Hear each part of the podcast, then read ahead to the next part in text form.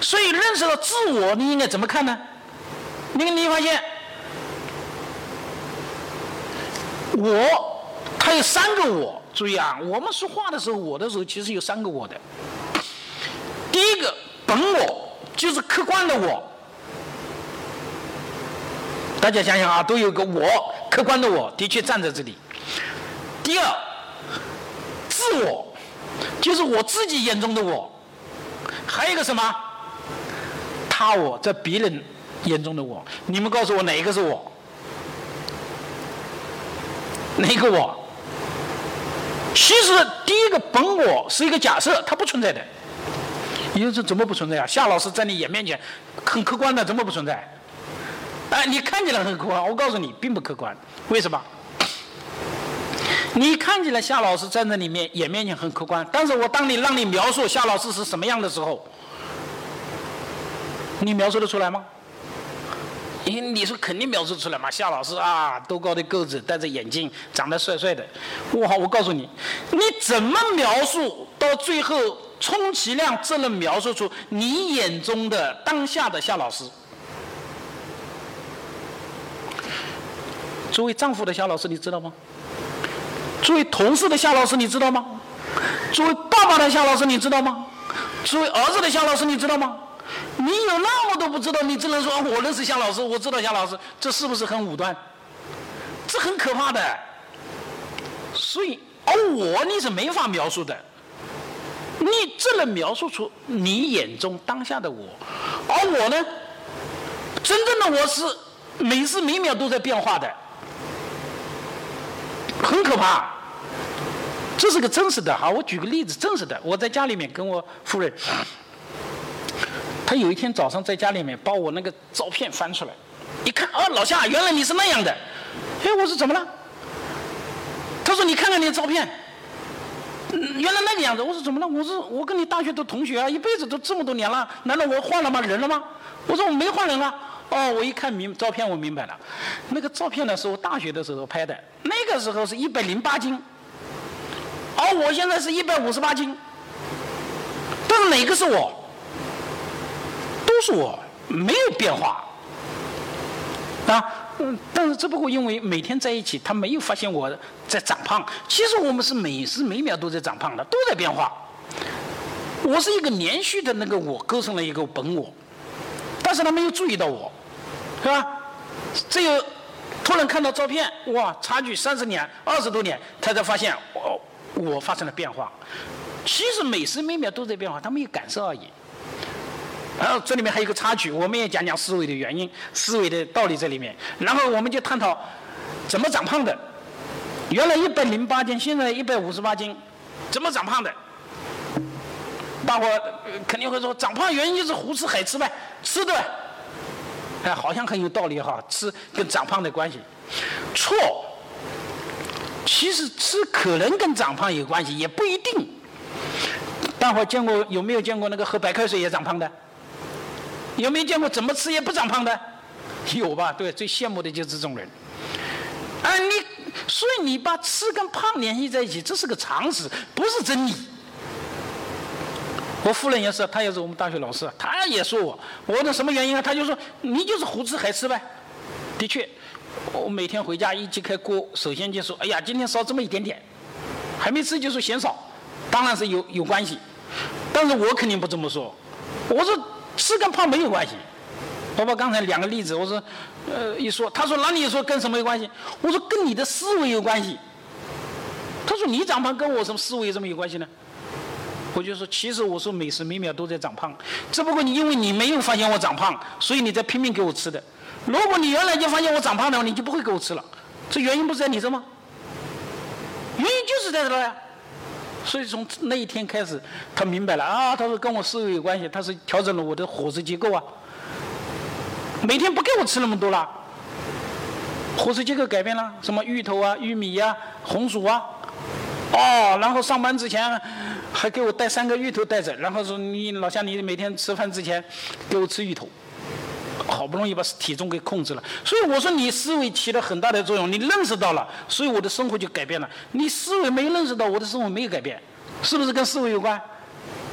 对不对？是也有关系。所以你们不要认为我就是这样的，不是这样的。本我没法认识的，就客观世界你没法认识的。本我这存在，要么是你我自己的脑袋当中的我，要么是存在你眼中的我。所以我们来，其实就是应该如何评价的问题。我们是应该生活在别人眼中，还是生生活在自己眼中呢？你不要问我，你这个答案你自己去找吧，对不对？我用刚才的原理来讲，得出一个结论：可接受的我就行了。这个很重要，这是个实践问题，它不取决于一个抽象的理论，需要咱们去修行、修炼，需要我们去实践、去创造这个东西。社会大都接受就行了，不要偏激。完全生活在自我当中的人，他太自信。他会很孤独，完全生活在他我当中的人，他会很自卑。年轻人啊，往往会出现自卑和自信同时存在，所以尤其是大学生要调试自己的心理。是，顺着是，我们随着年龄的增长，我们慢慢的不再在意别人的眼光的时候，哎，就无所谓了。一是年轻，一在意别人的眼光，实际上呢，自信不够啊，对吧？所以要调整我跟他人之间的关系，这很重要。所以这就必然涉及到人际关系，啊，人际关系。所以我就讲一个最后一个大的板块，就是人与人之间相处中沟通特别重要。他我跟自我之间的沟通，但是我还是要讲哲学。你如果不讲哲学，因为沟通是很重要的一个哲学啊。你如果不讲哲学的话，这个。不讲哲学的话，你这个光讲心灵鸡汤没用的。那些懂懂得什么叫沟通？你看这个图，好，我们来看看，大伙注意一下，什么叫沟通？比如说，甲跟乙讲话，你看我们之间在对话，然后你说我听懂了，我就想问，你说你听懂了，是听懂了我的话，还是你自己的话？大家注意啊！我在讲话，你说你听懂了，一般的都认为是听懂了我的话，对不对？你说你听懂了，肯定是听懂我的意思啊。但是我告诉你错了，你听懂的不是我的意思，你听懂了那个一一撇问号，实际上是指我的话已经经过了你的加工过的意思。也就是我表达的意思经过了你的加工了，然后你说我听懂了。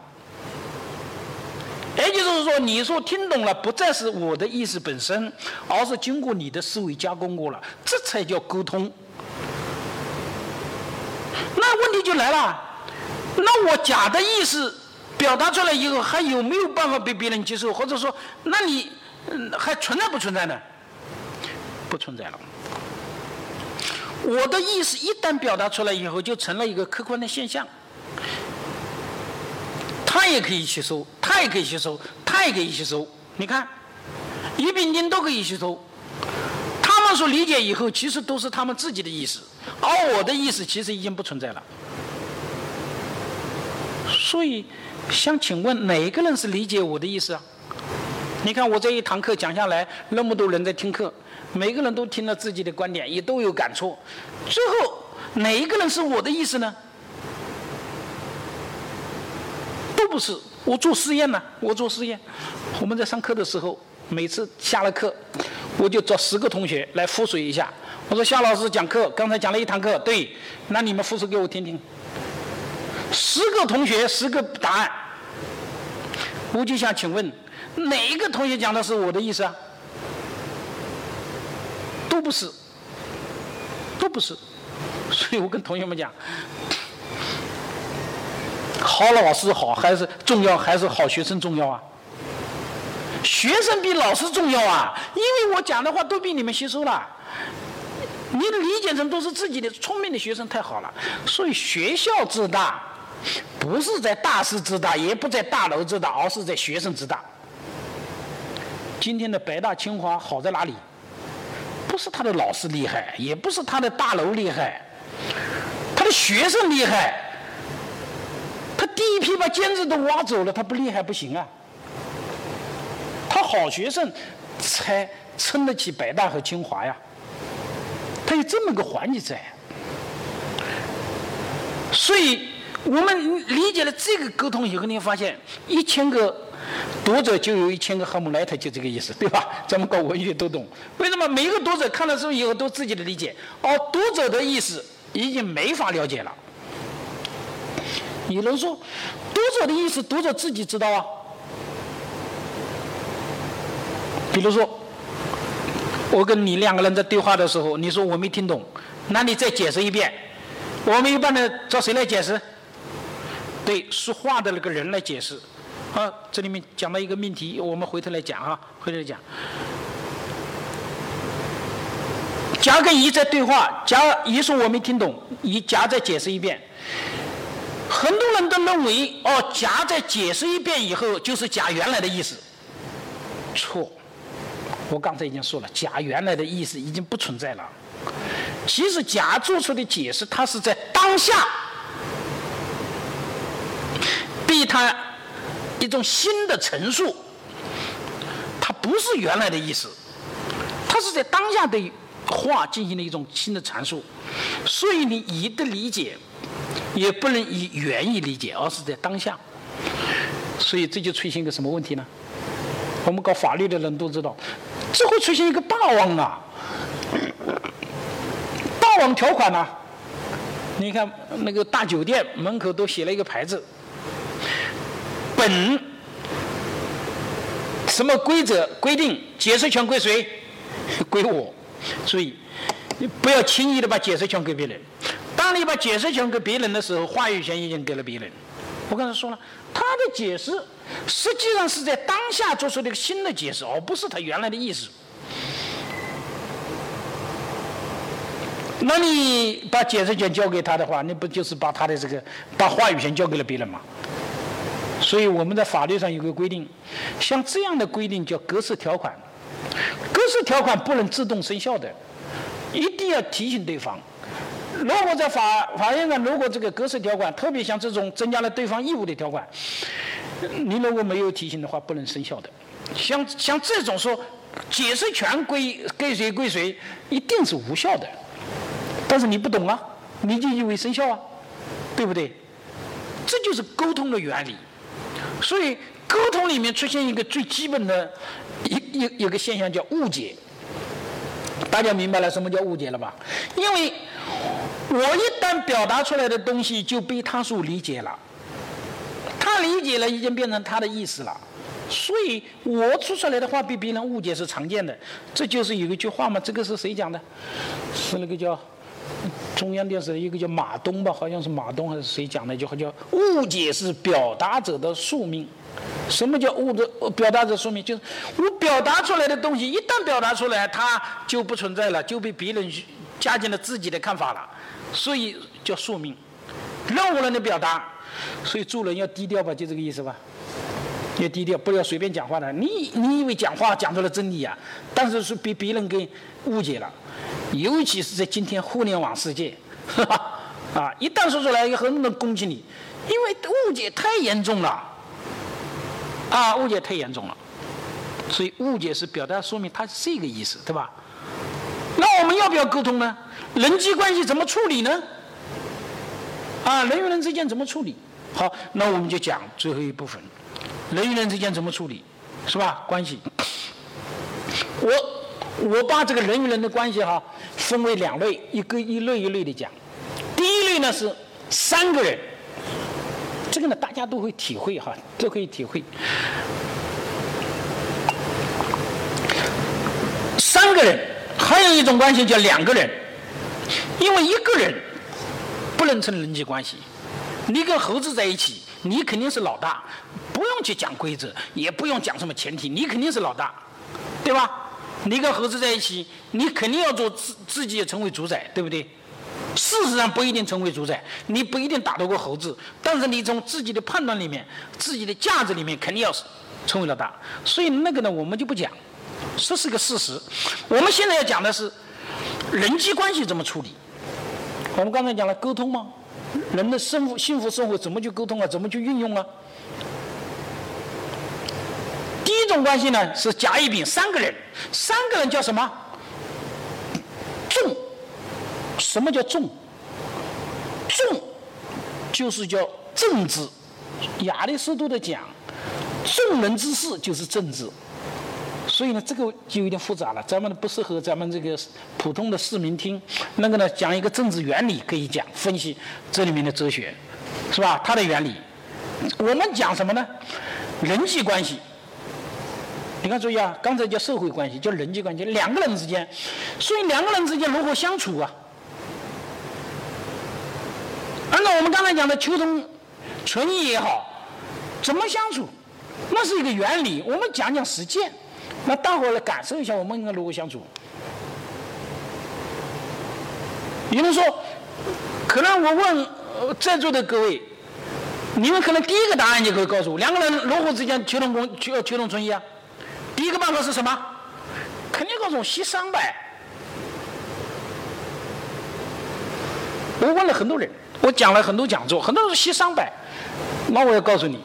当你说用协商的时候，第一，我告诉你，你已经不是中国人，你已经不是中国人了。有人很惊讶，我怎么不是中国人？我就是中国人啊！那我告诉你，这可不是中国人的传统方式。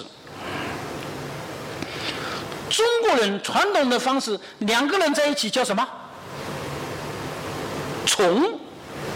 哎就是中国人啊，他在一起解决的方式，一个是做主的，一个是跟从的。在家里听谁的，出门听谁的，在朝廷上听谁的，在单位里听谁的，他给你规定的好好的，哪里有跟你协商啊？没有的。协商这个观念哪里来的？他是五四运动带进来的。五四运动讲解放啊，平等解放啊，所以人与人之间才可以协商啊。中国古代有人跟你协商吗？没有。所以我说你不是纯粹的中国人，啥意思？是从这个，就是它不是中国传统文化里面的。五四运动以后带进了一个价值，以人为本，他强调的人与人之间平等，所以才有协商。好，我们今天人们都接受了这个价值判断，就是平等、尊重别人，这个是好的，这也是五四运动以后带进来的。但是我要告诉你，不要绝对化。协商并不是我们解决问题唯一的方式，很有可能还不是最好的。有人说怎么不最好呢？我刚才说，从解决问题的角度，它不是最好。但是你如果说尊重别人，就是两个人之间的平等，去协商，这是对的。它的前提是两个人都平等，但是两个人平等不一定能解决问题啊。你看今天离婚率为什么那么高？今天离婚率很高啊。越来越高，为什么中国古代离婚率低？我们想中国古代离婚率为什么低？实际上中国古代有离婚率吗？有离婚吗？有离婚吗？很少，结构比。最普遍的制度化不叫离婚，叫什么？休。哎，那是比较文雅的说法，通俗的说法，其实就是今天讲开除。开除不是随便开除的。有规定的，一二三四五六七，你达到了那个规定，你才能开除。然后在那个上面休书上面打勾，勾成拿来掉。你如果没有达到这个条件，你把人家休掉了，这叫违法的。所以古代法制很严的，你不要说不讲法，它导致离婚率低嘛，对不对？而，今天呢，互相平等。而平等的前提条件，你要讲理性。人本主义一个假设，人要讲理。但是问题是，两个人在吵架、离婚的气头上，他平静不下来啊。他说：“离婚，离就离吧，谁怕谁？走，好走，完了，离了，离婚率就高了吗？” 当然，我们现在民法典改了哈，有个冷静期三十天，冷静期三十天。但是这三十天你要好好运用好啊，对吧？你这三十天要大家平静下来，恢复理性再去谈，也不一定能够达到结果。所以协商它唯一的前提条件就是尊重每一个人，但是不一定能够达成那个结果的。所以它不是唯一的。那第二个办法是什么呢？你看吗？刚才是尊重两个，那能不能尊重一个呢？你说了不算，就听一个人的，行不行？行。为什么？你比我厉害啊！这叫什么？这叫丛林法则。有人说这个太野蛮了吧？丛林法则，我告诉你不野蛮。我们日常生活当中都是这样的，在家庭生活里都是这样的。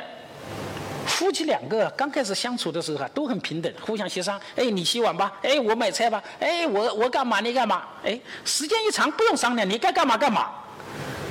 然后形成固化以后，就家庭里面谁洗碗谁买菜，到时间他干嘛干嘛，也不用商量了。哦，时间长了以后他就明白了，凭啥我洗碗呢？凭啥我干活？很多人在我面前讲，我家那一口子太懒了，老是我干。我说对不起，这个就是你培养出来的，因为你家庭里面一直都是这么干的呀，你也接受了，这就叫丛林法则培养出来的。等你醒悟过来，发现这不平、不公平、不公平的时候，你想改正，我告诉你，那矛盾就来了。所以我们在刚开始的时候就要想好啊，对吧？你要培养一个什么样的人？生活人是培养出来的，你不要到时候发现了不公平，你自己觉得不满意的再纠正，那也会散伙的。所以什么叫丛林法则？它就是道理。随着时间长了以后，自然而然的就形成了习惯。大家注意一下，我们的爸爸妈妈是不是这样的？在家里是不是一个人说了算？另外一个人他虽然他觉得自己对的，他还是不敢做主，还是要征求别人的意见，还还是你说了算吗？这就是长期的习惯形成的一种丛林法则啊，丛林法则，它也是解决问题的办法哈，因为它也形成共识了嘛。因为不就是在家里面怎么解决争议嘛，这也是挺好的哈。所以这种生活方式也很幸福的啊，关键是你接受不接受。你如果接受了，这样也行。对，中国人的一种传统生活方式也是这样。好，还有第三种。刚才假设的是尊重两个，第二尊重了一个。那能不能两个人都不尊重？你也就是说，在这个事情里面，你们两个当事人都说了不算，行不行呢？也可以，也能够形成解决问题的。比如说抓阄，两个人吵架。谁洗碗谁洗碗，对不起，不要吵了，抓阄，谁抓到谁说了算，啊，谁来洗，这不就是解决问题的办法吗？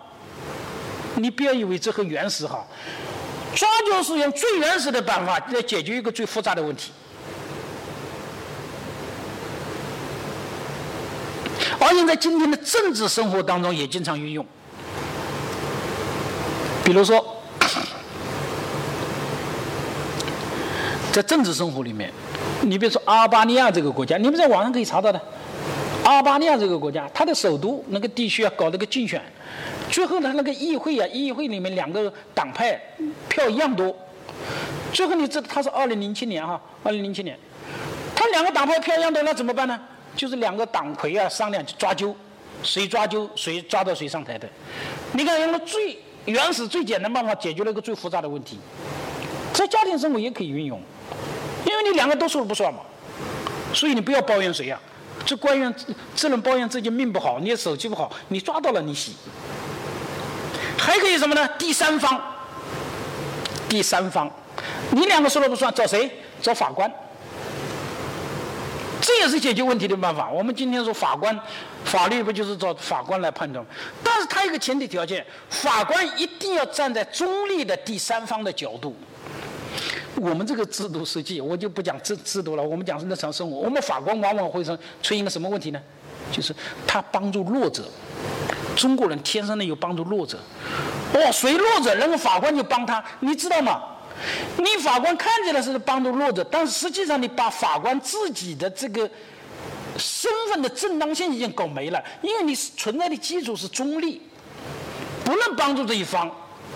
你帮助了这一方，看起来你好帮助别人，实际上已经把这个制度破坏掉了。所以我们不主张法官呢去帮助另外一方，照顾弱者，这不对的。你可以用其他的制度帮助弱者，法官不行，法官要中立的第三方。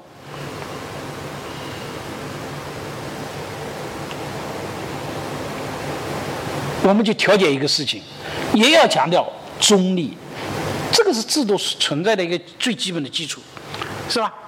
好，你看我们讲的三种，一种是尊重两个，一种是尊重一个，还有两个都没尊重，都可以达成共识的，都可以调整人际关系的，对吧？从逻辑上三种方式，但是我还想讲第四种，这是中国人的智慧。说实话，妥协退让。什么叫妥协退让呢？它是从第二种丛林法则里面演变过来的。丛林法则强调的是你比我强，所以我听你的。你是对的，所以我听你的。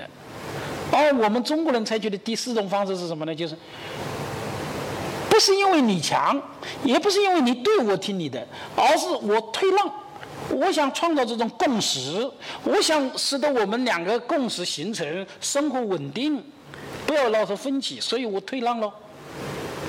我们经常讲，有有一个地方方言叫“怕耳朵”，怕耳朵是吧？大概就是这个意思，怕老婆。有人说：“哇，这个这个生活太悲惨了吧？”我告诉你，这一点都不悲惨，这是一个聪明智慧的做法。我在家里就是这个做法，也不丢人。为什么？因为我跟我夫人大学是同学，大学同学。但是呢，他家是发达一点，我家呢穷一点，苏北嘛，苏北就是那种最穷的，他家是属于扬州的，啊，那种条件好一点的。但是我们大学同学谈恋爱的时候没有发现问题，他觉得我这小伙子很好，哇，很不错，学习又认真，又是学生会干部，啊，又能演讲，各方面都不错，好谈了，但是一结婚以后就问题来了。因为大家知道，农村人吃饭有个特点，端起碗来呼噜，哇，吃完了。但是他会说：“你怎么吃饭这么快还响？”这个就就巨大的争议，老是批评我，尤其是我岳母，那批评更大。我岳母，我一直他压根就瞧不起我，因为苏北人在他眼里就不是人。我们原来都是苏北向南方一路乞丐讨讨饭过来，他压根就瞧不起，所以他我吃饭快啊。他说他家这个吃饭的特点是什么呢？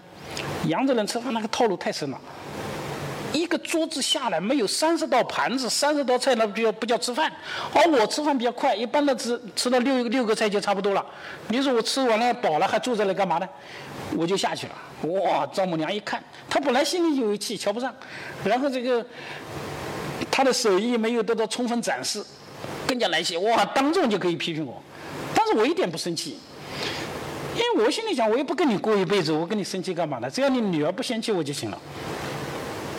哇，吃饭分歧很大，买菜，因为说说我们还是很勤快的，买菜嘛就给人家钱拿回家就可以了，你只要买回去他就骂你，只能把这个菜买回来。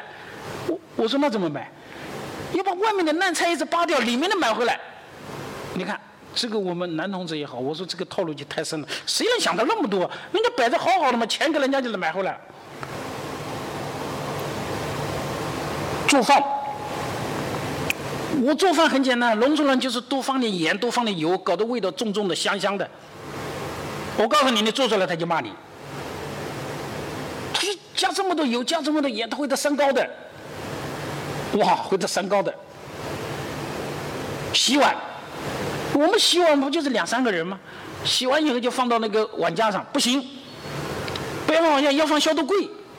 我说没毒啊，没毒也得放。好，你放吧，他也骂你，不行，要用抹布把那个那个水给抹干才能放进去。哇，这个细节就太难了。这个说实话，我当时都受不了，尤其是拖地。我告诉你，你拖到哪，他跟到哪。他就在你后面跟着，监工一样的，你受得了？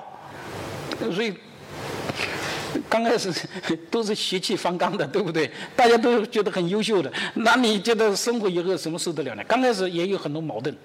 如果是现在年轻人的话，更加受不了。二十二十多年前了，二十五六年了。但是我后来想不对呀，因为我是学哲学，懂这个。我刚开始以为是是不是瞧不起农村人呢？对不对？瞧不起苏北人。后来想想不对的，他不是瞧不起，生活方式的不同，所以你得想办法改啊！你你你要得解决这个问题呀！你不能说上来我要改变你。很多人他说我要改变你，我告诉你，你这个话说是最愚蠢的。你话还没说出来，估计就被人家赶走了。谁改变谁呀？对不对？你要想办法呀，要达成共识啊，要形成共经验啊。那怎么办呢？那你也不能消极对待。比如说，别人说你不会买菜，你不能说那我不买，你买，这也不对。不能说哦，人家。说你说你不会买，你你你就不干了，这个是消极对待，对不对？你要积极对待，人家批评你不得干吗？你要有积极的态度。所以买菜，我就他也是我们大学老师，我每次很尊重他，说这样吧，我高老师要不这样，我买菜你说我不会，那我你去买，我跟着你去学习，我帮你拎菜，这态度够积极吧？很积极。但是时间一长。他这样，他去买菜，然后我就拿着手机到处在市场转一转，拍拍拍拍拍拍这个拍拍照片，发发朋友圈，买菜了。其实是他在那买。我，他买完菜以后就到处喊我，找不到人，他就生气了。以后还不如不来了，到处找人找不到。那你别说啊，不来就不来了，人家说的是气话，对不对？你别说不来就不来了。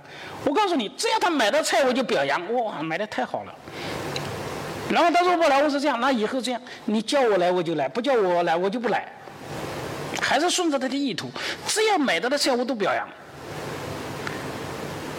他他现在形成习惯以后啊，他买菜都不用喊我的，他自己就去买了，也不用喊我，他嫌烦，因为去他找不到人呢。做饭我不会，没关系，我说你做，我学，对吧？只要他做出来的，我都表扬，哇，太棒了，做的这么香。其实很清淡，吃不下去，吃不饱，没关系，吃不饱，我到校门口再买碗面条吃一下，对不对？这个老板都认识我，也没有对错。关键是这么多年下来，他得了三高，我没得三高啊。我那天还调侃他们，到底是谁做的好啊？怎么得三高的？你说有对错吗？其实得三高跟这个。饭有饮食有关系，还取决于其他很多的因素，并不是某一个方面，所以我们不要有执念，啊。但是这么多年他在做饭呢，我都不会了，对不对？徒弟他老老批评我，那我就还在那个地方，我就不会，我就拖不干净，我就等着你骂。我骂完了以后，他着急了，我来，哦，他来吧。所以现在他都习惯了，他一看到他自己就脱了，不用操心。啊，女同志也是喜欢管钱。说实话，每个女同志都是管钱，什么你的我的全是我的。在我印象当中也没多少钱，就是工资，工资卡给你就行了。我也懒得去管你，我操那个心干嘛呢？他说我这要出差，我告诉他我要到哪里了，几天啊？他老早就给我把票买好了，零钱也钱也准备好了，不用你操心的。但是他有个缺点。他买什么东西都，他不能做主，他都要问你。而我的观点就是，钱又不是我的，我得罪人干嘛呢？只要你问我，我都说买。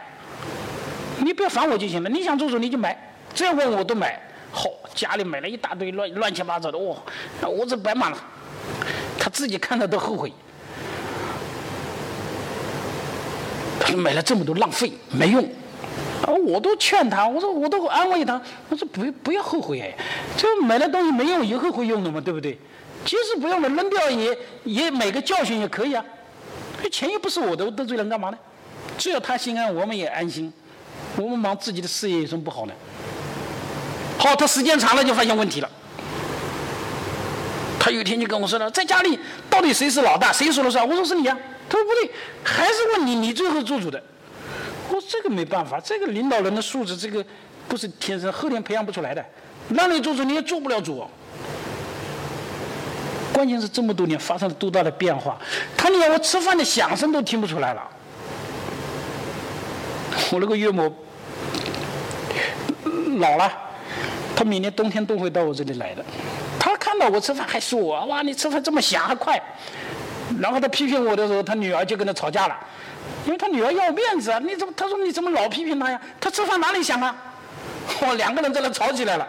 我说不用吵，老人能够听出来我吃饭响，说明他耳朵还挺好的，身体好，有什么好吵的呢？所以这么多年变得，他家务全能干，什么事情他都会，不要我插手，我也不会干了。这就叫什么？十年树木，百年树人。人是靠培养出来的，一辈子说的不好听一点，这叫温水煮青蛙。改变一个人这么容易的？土气退让看起来是消极退让，实际上叫积极防御。积极防御，防御是积极的，就是改变一个人的方式去防御的。它形成了一个什么社会共识？它一个共识，慢慢的形成了共识，经验达成了，最后什么你的我的都一样，对不对？哎，所以我们说人际关系处理啊，它很多种方式。你用哲学来看待的话，就是它都是有前提条件的。你对不同的人，你采用不同的方式。它是需要在实践当中去摸索的，但是原理是一样的，都是有前提条件，关键是你用哪一种条件，你能这个是靠实践，practice，就是你靠实践自己把握，没有一个抽象的理论，所以我们说哲学家有时候他不一定会过好生活，对吧？而哲学的理论往往来自于实践，它就是这个道理，对吧？所以需要我们去认真实践，所以今天呢。这个思维与人生这个课呢，是我讲哲学课，就是讲这种思维的原理，然后把它延伸到这个生活当中来。我希望咱们平时在家里面多学一点哲学，用通俗的语言掌握基本原理。人生活是在思维里面延伸出来的，我们还可以掌握了原理以后，还可以延伸到事业当中，比如说创新，比如说学术研究，它有什么思维的原理？都可以自己运用，也就是你不要把后面我讲的很好听的这种这个人是怎么处理人际关系那个东西都是心灵鸡汤。你不懂得哲学的就叫心灵鸡汤，你懂得哲学原理以后就知道怎么去变化，它是一个辩证。所以既要掌握基础，然后你去自己靠自己的实践悟悟性去运用，这是我特别要强调的。所以懂一点哲学，还会改变我们的生活的。啊，我们的生活质量会高一点。还是那句话，叫思维即生活。也就是说，你思考的最后都是你的生活。你怎么思考问题，你的生活就是什么样的。生活皆思维，也就是生活当中每个东西都是有思维现象。所以我经常会发发朋友圈。我走路到哪里看到一个现象，我都会总结出一个道理来，放到朋友圈里面。呃，很多人说你怎么会发现这么多？哎，这就是形成了一个习惯。我认为生活皆思维，所以我希望通过这一次课，我们的市民朋友们能够学一点哲学，然后通过自己的悟性推导出自己的生活方式，会过得更加幸福圆满。好，谢谢各位，到此为止。今天，嗯，好。